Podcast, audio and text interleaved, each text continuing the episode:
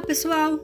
Hoje vamos falar um pouquinho sobre a presença do elemento paisagem na poesia de Adalcinda Camarão.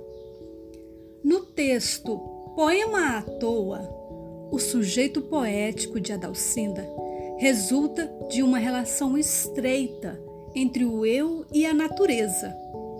Nos versos que compõem toda a estrutura deste poema, nota-se que contemplar, observar, perceber a paisagem natural provoca sensações nesse sujeito poético. Em meio a essas sensações, há ainda uma projeção de uma espécie de avaliação dos efeitos de amar. Para melhor verificarmos esses elementos, vamos então ao poema A Toa, que será apresentado por Samara Mariano, estudante do curso de Letras do Instituto de Estudos do Xingu, Unifespa, e pesquisadora do Grupo de Estudos e Pesquisas Escritoras Paraenses, o GEPEPS. Poema à toa. Saudade de uma coisa que não é nada, é só saudade mesmo. Parece que se ama de novo e o amor nem sabe que a gente existe.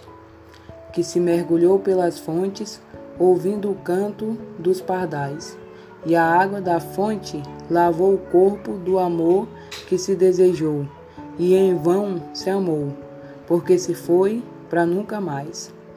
Saudade de uma coisa que nunca se possuiu, mas se tem medo de perder. Dos olhos líquidos chamando, é noite, acorda para viver. Parece até que o vento sopra, segredos púrpuros do ocaso, e contamina meus cabelos dos sonhos molhados do oceano. Saudade, só saudade, de que não sei, saudade à toa, que me põe lágrimas nos olhos quando uma folha de outono voa.